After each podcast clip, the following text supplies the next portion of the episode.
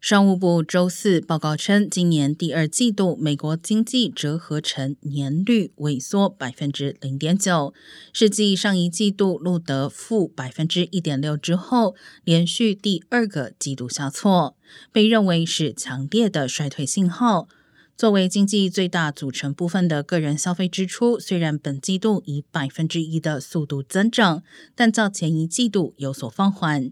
企业和政府支出以及住宅投资都有下降，库存增加也拖累了 GDP。根据一般定义，美国已经进入技术性经济衰退，但只有美国国家经济研究局才有权利正式做出官方界定，而该机构做出判断将需要几个月甚至更长时间。